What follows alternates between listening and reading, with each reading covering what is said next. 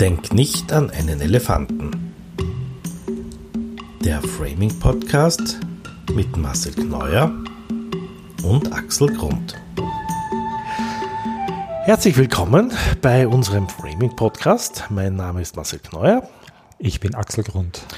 Ja, und unser Thema in diesen Tagen ist relativ logisch, der Wahlkampf. Äh, ja, Axel, was sagst du zum Wahlkampf? Ähm, ja, ich fange jetzt gleich mit, mit der Kritik an. Äh, also Wahlkampf ist ja auch so eine, so eine Annahme.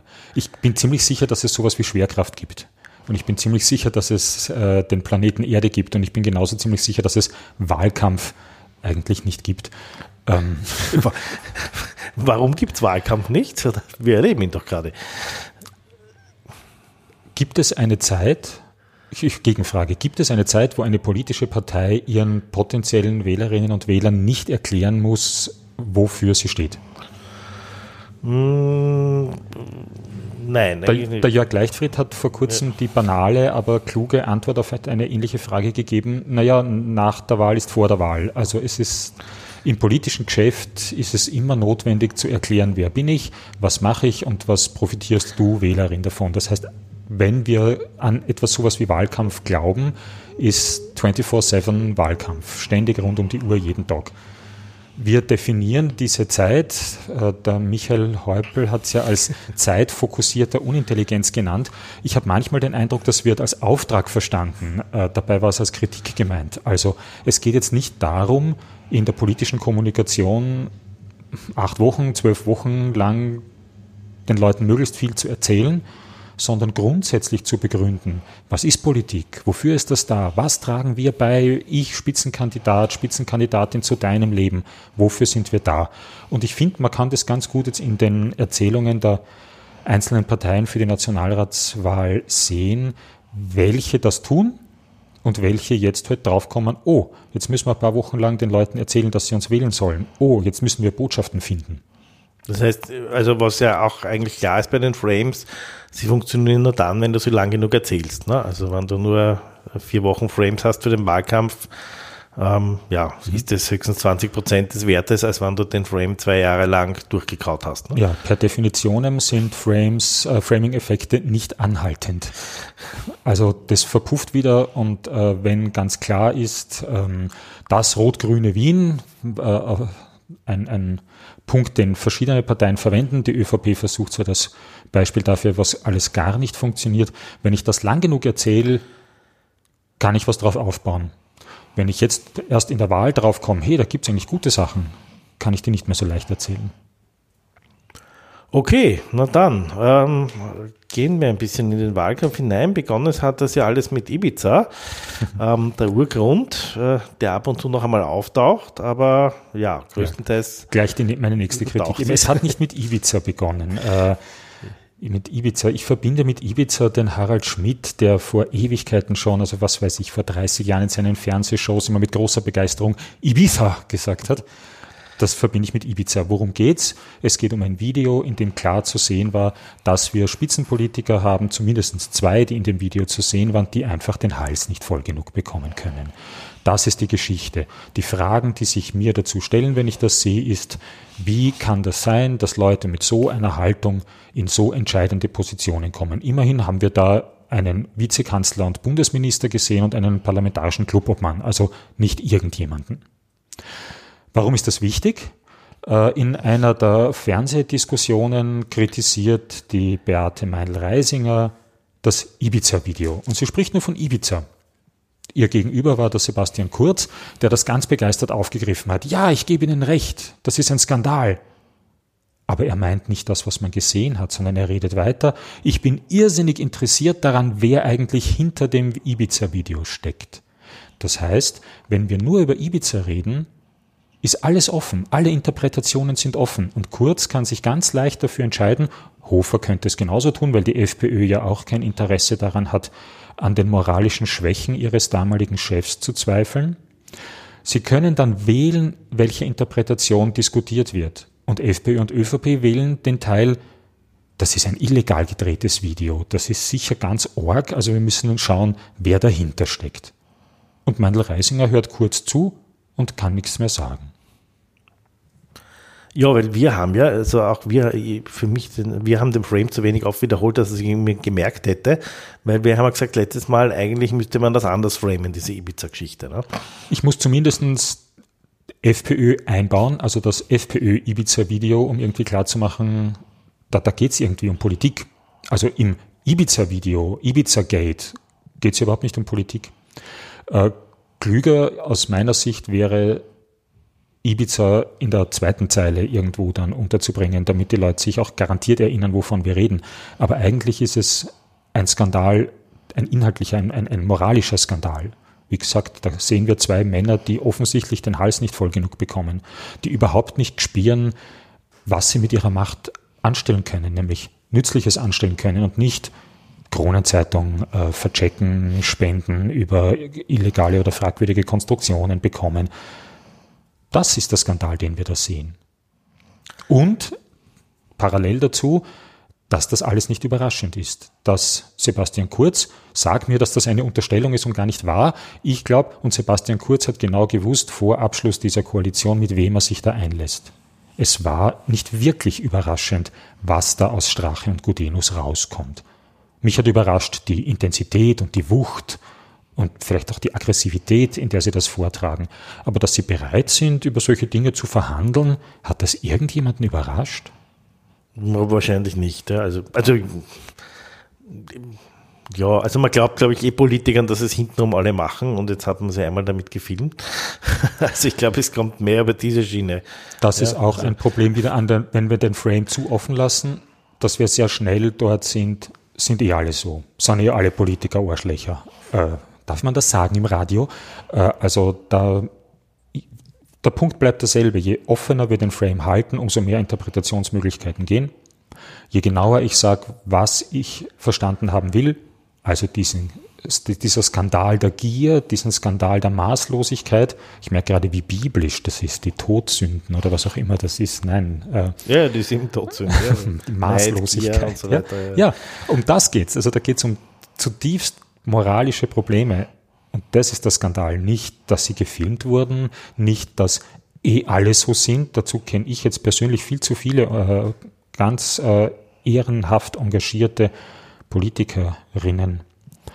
Und jetzt sagen wir sie ehrlich, ein Währinger Bezirksrat kann äh, gar keine großen Deals einfädeln. Ähm, die vergleichbar sind mit dem, worum es da geht. Also du kannst die Kronenzeitung nicht verkaufen, du kannst das probieren. Es haben ja auch schon Leute den Eiffelturm verkauft und haben Käufer gefunden und die waren ihr Geld los. Aber tatsächlich ist Politik nicht so. Und das führt auch ein bisschen äh, zum Gesamtframing von ähm, Wahlerzählungen, Wahlerzählungen, nicht Wahlkampferzählungen, äh, den Wert von Politik.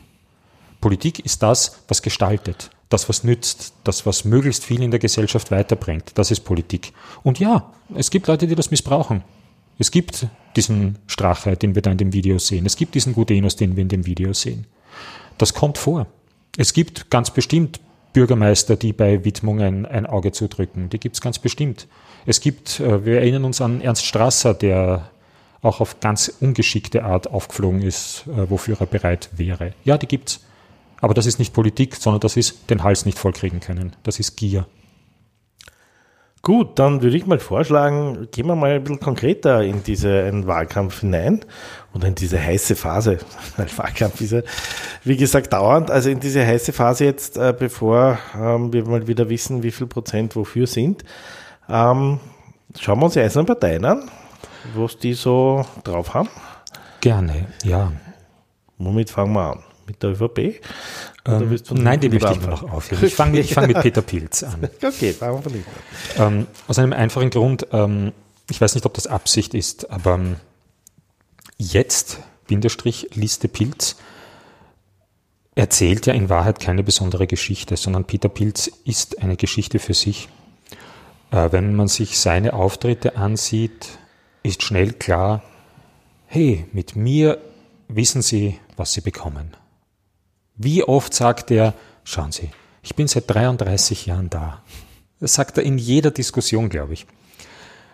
Er betont immer seine Rolle als Kontrolle, als Opposition. Ja, dieses Image hat er seit 33 Jahren aufgebaut, seit 1986. Sie unterstützen es ein bisschen auch mit Claims. Uns kann man nicht kaufen, uns kann man nur wählen, was die Grünen nahezu wortident oder komplett wortident haben. Interessant in dem Kontext, aber das ist keine Framing-Frage, dass man jetzt diese alten Geschichten gegen den Christoph Chorherr ausgräbt, ähm, um zu, äh, festzustellen, ah nein, auch bei den Grünen gibt es Böse. Ähm, also die Erzählung der Liste Pilz ist eine relativ simple. Gemischt mit so einer Grundbasis, Pilz versucht tatsächlich auch immer Misstrauen und Zwietracht in seine Argumente zu bringen wunderbar war in einer der Fernsehdiskussionen, wo Pilz zum ÖVP-Hackerangriff ganz engagiert sagt, ja, das muss untersucht werden. Also das können wir ja nicht hinnehmen, wenn tatsächlich einer österreichischen Parlamentspartei gehackt wird. Und dann lächelt er und sagt, ja, oder die ÖVP hat das ja nur vorgetäuscht. Das kann er gut, dieses, äh, diese Doppelbotschaften Selbstverständlich, ich bin so seriös, mir ist das so ein Anliegen. Aber der andere? Vielleicht sind das doch nur Gauner bei der ÖVP. Das ist meinem Eindruck nach die Gesamterzählung der Liste Pilz, die, solange es die Person Peter Pilz gibt, authentisch ist.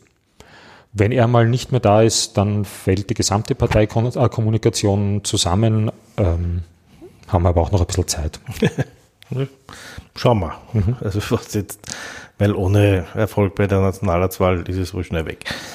Ja, möchte ich jetzt weder prognostizieren, was bei der Nationalratswahl ist, noch ob dann bei einer Wiener Gemeinderatswahl eine Kandidatur sinnvoll, erfolgreich ist. Da lehne ich mich zurück und warte auf den Abend des 29.09. Ähm, ja, ja, von Peter Pilz ist der Weg zu den Grünen relativ nahe.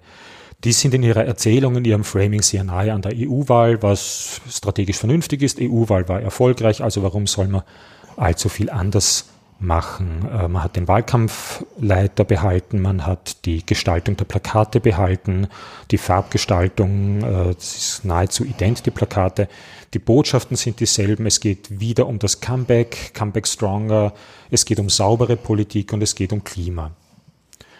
Die Grünen haben versucht, meiner Einschätzung nach, Einschätzung, wenn man das Wahlprogramm liest, ist es sehr offensichtlich, jeden Aspekt politischen Handelns mit dem Klimathema, mit der Klimakatastrophe zu verknüpfen. Werner Kogler sagt ganz oft Klimaschutz. Äh, über das kann man natürlich, könnten wir, das könnten wir jetzt noch verhandeln, was der Unterschied zwischen Klimawandel, Klimaschutz, Klimakatastrophe, Klimakollaps ist aber sehr konsequent weist er darauf hin, bis hin zu, äh, nachdem jetzt die Debatte um das Bundesheer wieder hochgekocht ist, sagt der Werner Kogler, okay, wenn man ein Prozent äh, des BIP äh, für Bundesheer ausgeben will, dann doch auch ein Prozent für Klimaschutz. Also egal welches Thema kommt, die grüne Kommunikation framet es zumindest gleichwertig mit Klima. Das ist sehr zielgruppengerecht, das ist sehr dem ohnehin aktuellen, aktuellen Themenlage angemessen. Vernünftige Entscheidung. Und sollte hoffentlich funktionieren. Also, dass sie mal wieder drinnen sind. Ich glaube, das ist die einzige Wette, die man sehr leicht halten kann, dass es mehr als die notwendigen 4% werden. Wie viel werden wir merken.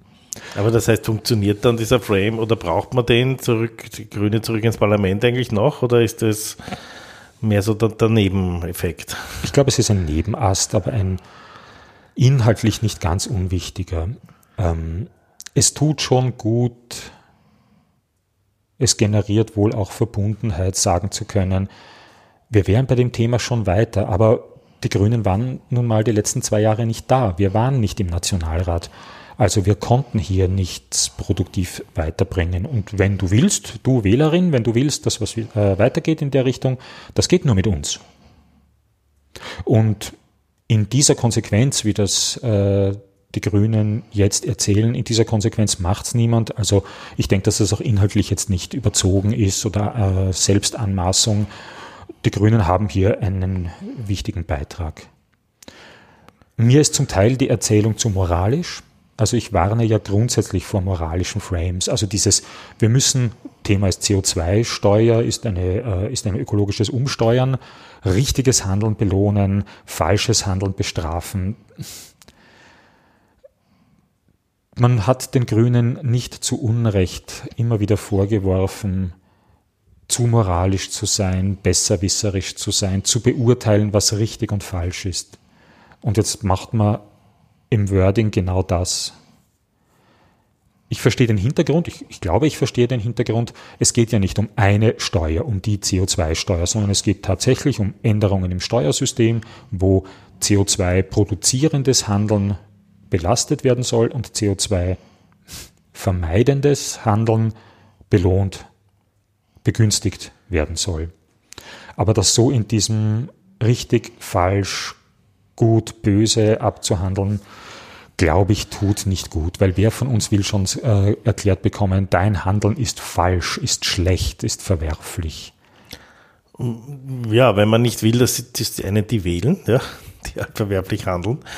Ähm, die Frage, ob man sozusagen damit etwas generieren kann, so ich bin auf der Seite der Guten. Ja, ähm, ja wenn ich auf der Seite der Guten bin. Genau. Also ich Wenn tue mir da leicht. von der Seite der Guten will, da will ja. dann ja, ich tue mir leicht, ich habe kein Auto. Ja. Und wenn da jetzt, wenn jetzt Kogler darüber redet, dass äh, der Umstieg in die Öffis doch so wichtig wäre und Autofahren schlecht ist, denke ich mir, hey Baby, ich bin dabei. Ja. Aber wenn du der viel zitierte Waldviertler Pendler, der jetzt immer auftaucht, als ob so, als ob Millionen Waldviertler nach Wien pendeln würden, der hat keine Alternative. Ja. Das nützen FPÖ und ÖVP, um so eine Unausweichlichkeit zu suggerieren die können ja gar nicht, nicht wahr? In dem imaginären 100 Einwohner Dorf, in dem Sebastian Kurz angeblich aufgewachsen ist, ja, dort gibt es keine U-Bahn, nein, schau aber. Und wir reden jetzt nicht darüber, dass dieses Land seit dem Zweiten Weltkrieg von ÖVP-Landeshauptleuten regiert wird. Also, dass es tatsächlich schon politisch die Möglichkeit gegeben hätte, dieses 100 Einwohner Dorf an den Bus anzuschließen. Nein, es funktioniert, die Läch das lächerlich machen dieser Idee, ach, komm, in dem 100 Einwohnerdorf gibt es keine U-Bahn. Mir war nicht bewusst, dass Werner Kogler jemals einen U-Bahn-Anschluss äh, von kleines Dorf bei irgendwo an Wien gefordert hätte. Aber dieses Verspotten einer an sich guten Idee funktioniert. Und, äh, und, letztendlich baut man ja wieder diesen Konflikt Stadt-Land auf, oder? Also absolut, absolut. Und das ist im Mobilitätsbereich ja auch richtig. Ich als Wiener kann leicht kein Auto haben. Wenn ich am Wochenende aus Wien raus will, merke ich die Grenzen des Modells, weil rund um Wien, unmittelbar rund um Wien geht es ja im Wesentlichen ganz gut, aber sobald ich, ähm, so weiß ich nicht, wenn ich jetzt nach Norden denke, über Wolkersdorf hinauskomme, dann ist die Bahn nur mehr eingleisig, da wird schon schwieriger. Und wenn ich die Hauptäste verlasse, tja, das war's dann. Also diesen, diesen Gegensatz gibt es ja. im Mobilitätsbereich. Ja, wobei, also müssen wir dann nachher vielleicht bei der ÖVP noch schauen. Jetzt ich schon ein bisschen das Gefühl habe, sie spielen den diese ein bisschen mehr aus, weil ja auch dieser äh, Kinder-Eltern-Konflikt, den jetzt der Wöginger da angerissen hat, ja, mit dem an die Kinder nach Wien sind, wenn es grün, äh, ist ja auch so eine Stadt-Land-Geschichte. Ne? Also ja. das, äh, ja. Mhm. Da gab es meiner Einschätzung nach eine großartige grüne Reaktion von dem ähm, Stefan Keineder. Stefan Keineder, genau dieser Oberösterreicher, dessen Namen ich mir nie merke, der so schön nicht erzählt hat, Wöginger redet nicht deppert, sondern der so schön erzählt hat, hey, wenn ich zu meiner Oma komme, die Oma, die mag mich einfach. Und da steht der Suppen am Tisch. Es war großartig, so ganz weich, wunderschön erzählt. Eigentlich geht es um Zuneigung. Und was ändert jetzt das Wahlverhalten meiner Kinder, meiner Enkelkinder daran, dass ich sie mag? Die Oma, die mag mich. Für die Oma bin ich immer, bin ich immer ihr Enkel. Ja. Egal, was ich will. Und ich darf sogar heiraten, wenn ich will. ähm, ja, hier wird bewusst dieser Gegensatz konstruiert äh, auch wieder eben gegenüber dem rot-grünen Wien, wo sowieso nichts funktioniert, wo es doch äh, kurz äh, betont, ja, hm, ich mache jetzt so einen kleinen Schlenker auch zur ÖVP. Ähm, in der EU Auseinandersetzung vor der EU-Wahl war ja ganz stark die Balkanroute Thema. Bis hin zu diesem legendären Interview, wo Caroline Edstadler, Listenzweite der ÖVP, gefragt wurde, Kurz Parteichef, Karas Listenführer, von wem bekommt sie denn jetzt ihre äh, ihre Anweisungen und sie antwortet, wir haben die Balkanroute geschlossen. Das erfinde ich nicht. Das hat so stattgefunden. Ich glaube, es war Salzburger Nachrichteninterview. So schlimm ist es nicht mehr, aber Kurz schafft es in einem einzigen Interview über illegale Migration zu reden, also prinzipiell Migration mit Illegalität zu verknüpfen. Dieser Frame ist ganz stark. Dieses attraktiv für Flüchtlinge, als ob Menschen, die in einem Kriegsgebiet äh, leben und gerade dabei sind, vertrieben zu werden, vor der Speisekarte sitzen und sich überlegen, möchte ich jetzt lieber in ein türkisches Flüchtlingslager oder doch lieber nach Wien? Ich weiß nicht, in welcher Welt äh, Leute leben, die solche Bilder konstruieren. Im selben Interview kommen die chaotischen Zustände wie 2015. Im selben Interview kommt ein Verweis darauf, dass diese Menschen ja nicht alphabetisiert sind. Wir dürfen darauf hinweisen, der groß, die größte Migrantengruppe in Österreich sind Deutsche. Ich vermute, dass die sehr ähnlich alphabetisiert sind wie der durchschnittliche Österreicher. Und, und jetzt komme ich wieder zu Wien, diese 60.000 Kinder in Wien, die nicht Deutsch als Muttersprache haben. Die Tatsache, nicht Deutsch als Muttersprache, sagt ja nichts darüber aus, wie gut ich Deutsch spreche, sondern nur, dass meine Eltern oder meine Mutter oder mein Vater nicht Deutsch sprechen oder dass wir zu Hause untereinander nicht Deutsch sprechen. Ich kenne haufenweise Leute, die zu Hause nicht Deutsch sprechen, die zu Hause Englisch reden, Französisch reden. Ich glaube nicht, dass Kurz diese meint. Nein, aber, aber es er, er weiß, gut. ja, es klingt gut und er weiß, was er auslöst mit diesem Frame bei den Leuten. Ne? Mhm. Ne? Ja. Weil die denken jetzt nicht an die französischsprachigen. Genau. Die denken überhaupt nicht an diesen Haufen äh, ohnehin deutschsprachiger Migranten, Migrantinnen. Äh, die denken überhaupt nicht an europäische Migration, sondern im Raum steht 60.000 Kinder, die können ja nicht Deutsch. Das stimmt nicht. Aber die Geschichte funktioniert auch eben, weil sie ohnehin, das ist jetzt kein österreichisches Phänomen, das ist generell ein Phänomen, diese Ressentiments dort in der Hauptstadt. Das ist in den USA extrem stark, vielleicht auch, weil die Distanzen zwischen blödes Kaff in Iowa, Entschuldigung, äh, und Washington halt einfach sehr groß sind. Aber in Wien, in Frankreich generell gibt's wir hier am Land und ihr Bösen da in der Stadt, ihr habt ja keine Ahnung was zum Teil auch stimmt. Was wissen denn wir zwei vom Leben eines steirischen Kürbisbauern? Nicht rasend viel. Ich weiß nicht, wie man Hühner füttert. Ja. Und ich weiß nicht, wie man Dirndl bindet. Ja, wo die Masche gehört, äh, ich weiß es auch nicht. Genau. Ich wusste ja bis vor ganz kurzem überhaupt nicht, dass das ein Thema sein könnte. Also stimmt schon, es gibt Unterschiede zwischen Stadt und Land, nur ähm, überwiegen ja wohl doch die Gemeinsamkeiten. Ich glaube, mich verbindet mit einem ähm, südsteirischen Hühnerbauern mehr als uns trennt. Ja. Das erzählt die ÖVP nicht. Die möchte lieber die Geschichte erzählen, dass äh, dort in Wien, in diesem rot-grünen, ähm, nichts Nützliches für Österreich geschieht. Und ihre Erzählung ist natürlich, wir, wir können es. Deswegen alles ist kurz, alles ist Kanzlerschaft. Also das ist ganz klar. Auf den Plakaten stehen äh, überzogene Dinge wie Österreich braucht seinen Kanzler. Eine relativ inhaltslose Formulierung, äh, aber ist ein wesentlicher Claim der ÖVP. Und ähm, dass ihnen das Misstrauen ausgesprochen wurde. Die Abwahl ist ein eindeutiges Zeichen dafür, dass die, die das gemacht haben, nicht an die Zukunft unseres Landes denken. Weil Zukunft gibt es ja nur mit uns, mit uns, mit der ÖVP. Deswegen muss man fortsetzen, was gut begonnen hat. Was interessant ist, weil Kurz sich ja doch auch ständig von der FPÖ abgrenzt. Also was hat er jetzt eigentlich gut begonnen? Unser Weg hat erst begonnen. Also klassischer Frame, das Leben ist ein Weg ähm, ist linear und hier hat es begonnen, gut begonnen, also es muss einfach weitergehen. Man darf sich nicht verirren, man darf nicht vom Weg abkommen, auch ein klassisches altes Bild vom rechten Weg abkommen. Das machen die sehr konsistent, sehr durchgängig, sehr überlegt. Man merkt, das sind Erzählungen, die ganz lange Tradition haben, also zumindest zwei Jahre, in der Vorbereitung wahrscheinlich länger.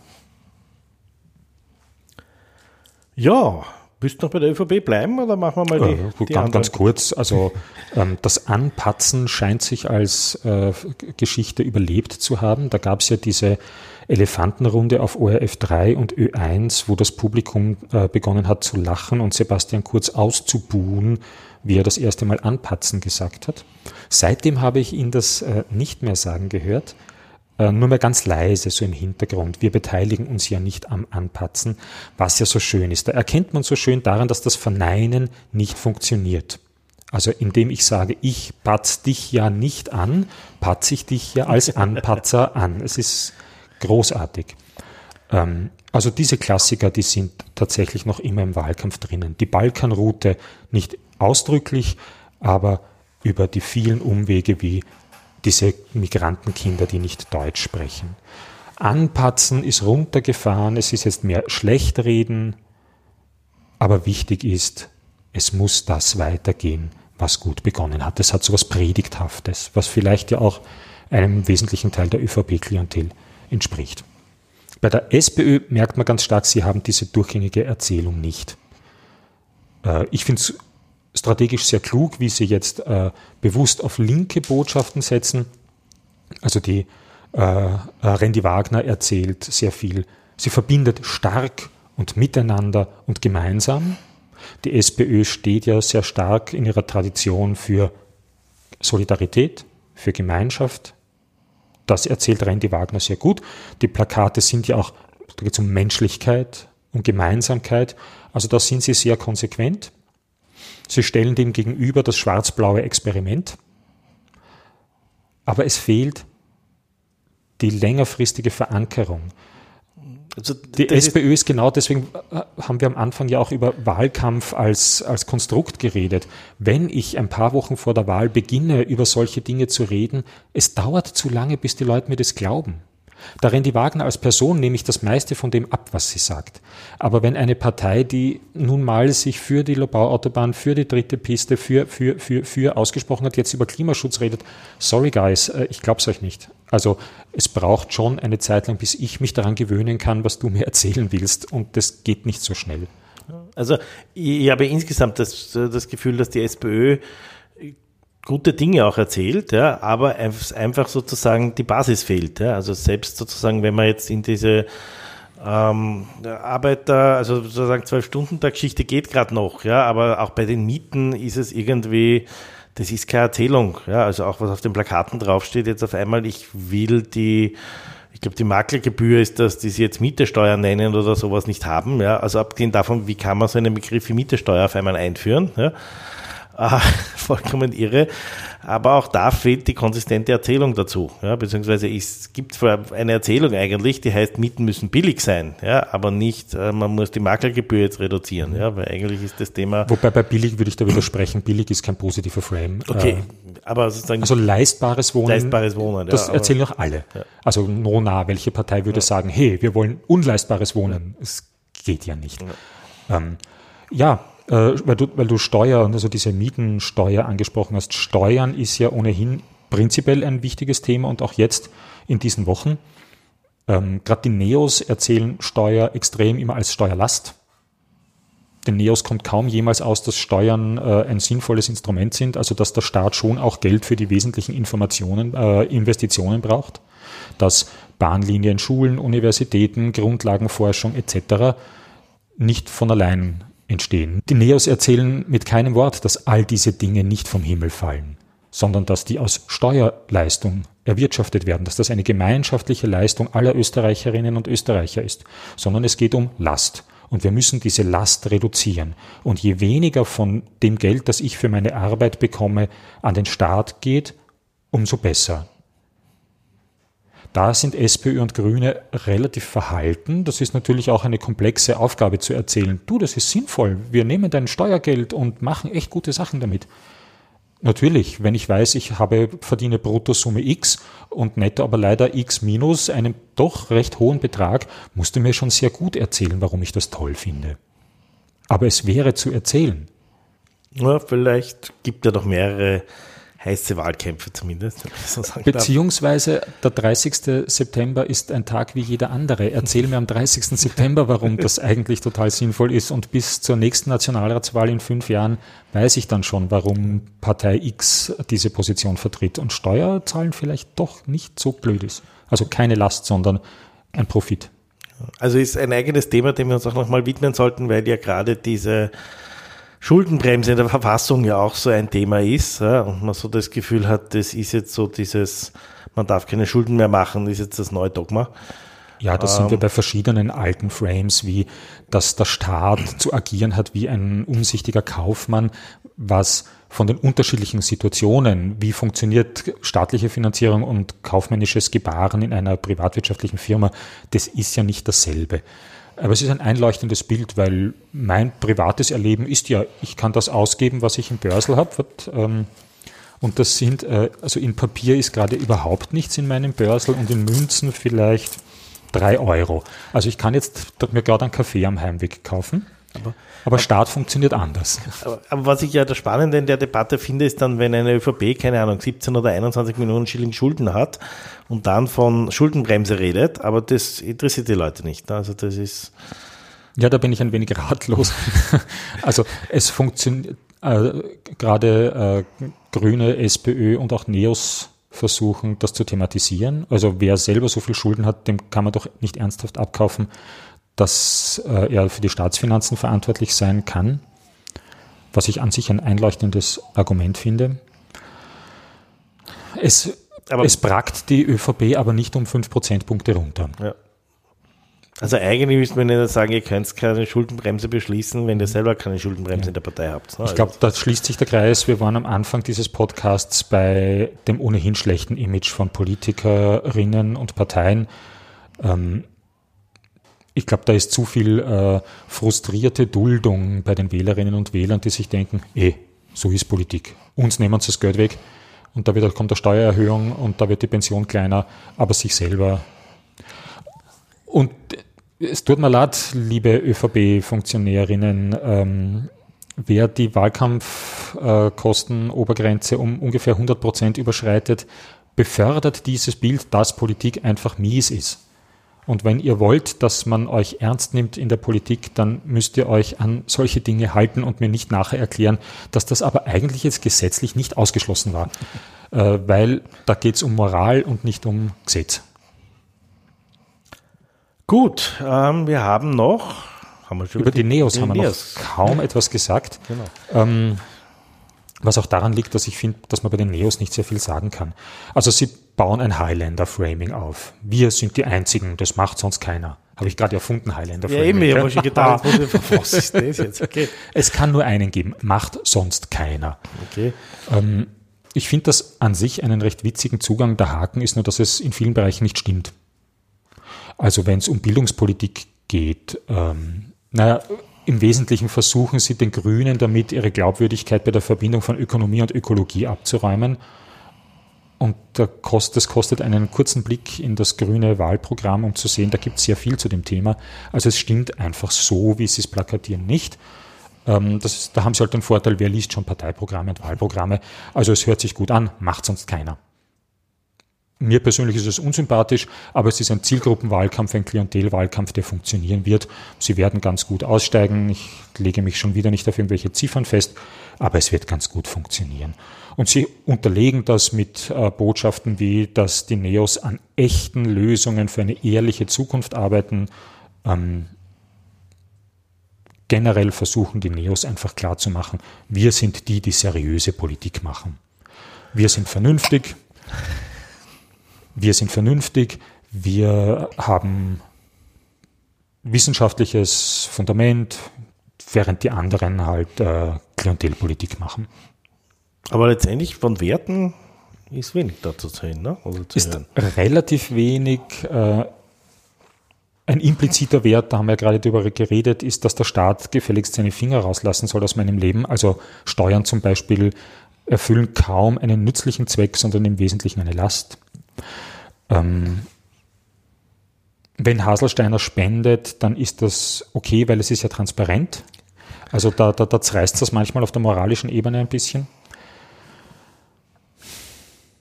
die große Erzählung, diese klassische wirtschaftsliberale große Erzählung vom Menschen, der nach seinem Glück individuell strebt, die sehe ich bei den Neos nicht.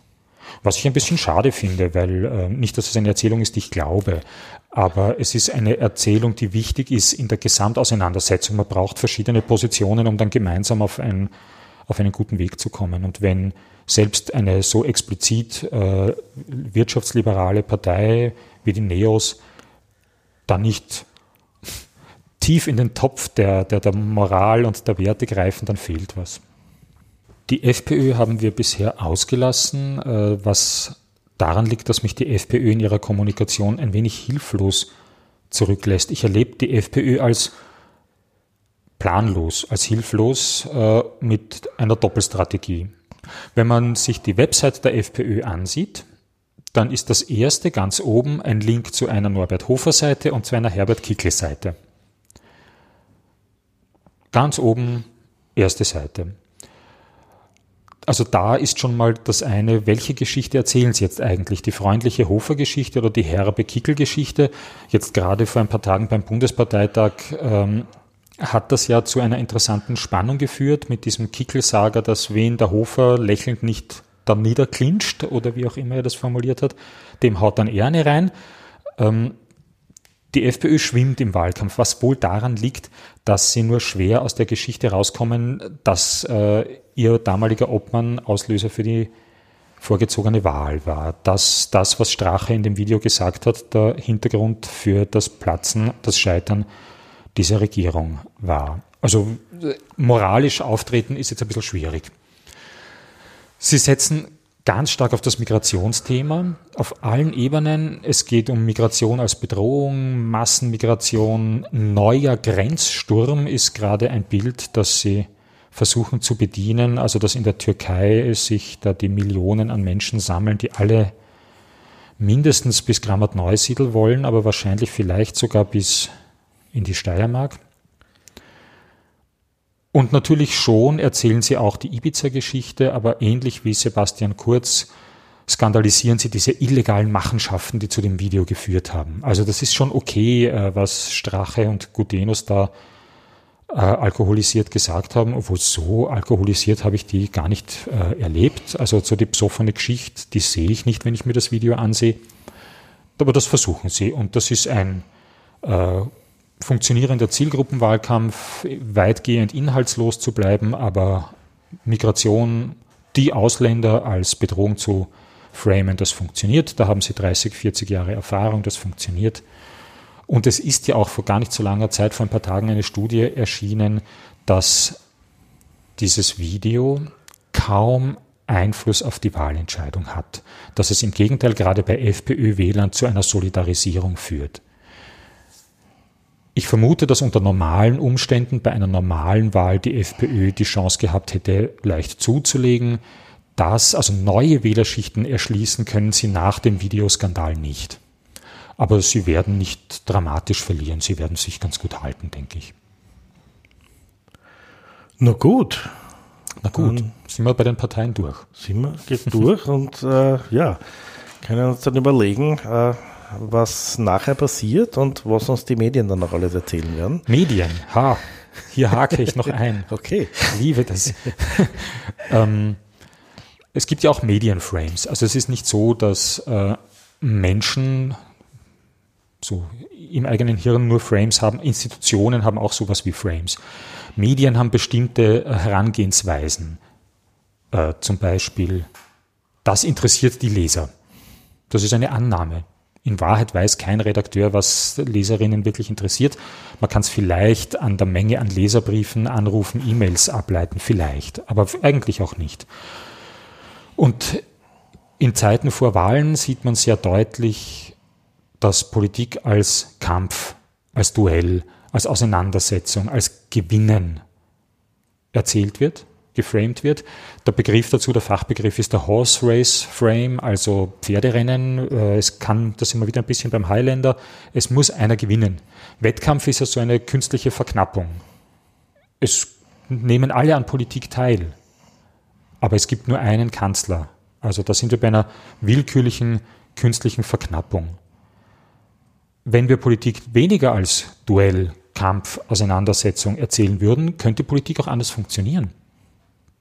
Wenn ich in Zeitungen mehr darüber lesen würde, wie Einigungen entstanden sind, wie Kompromisse entstanden sind, aber nicht mit dem äh, Verweis darauf, naja, der konnte halt nicht anders, weil der Bauernbund oder so.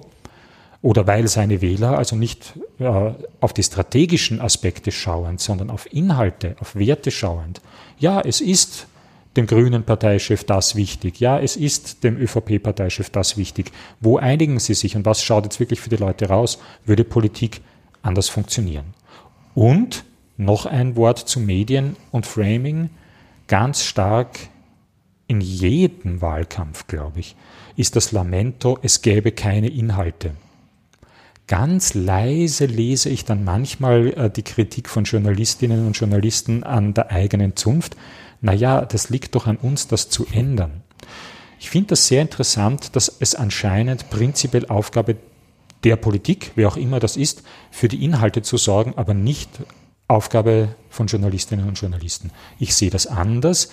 Äh, ich würde mir wünschen, dass wenn eine Redakteurin sieht, in unseren Sendungen gibt es zu wenig Inhalt, dann welche vorzubereiten. Danke. Ja, wir sagen vielen Dank fürs Zuhören. Sind gespannt auf den 29. Genau, und was sich dann aus diesem Ergebnis für neue Frames und Erzählungen ergeben werden. Koalitionsverhandlungen sind da ein großes, interessantes Feld.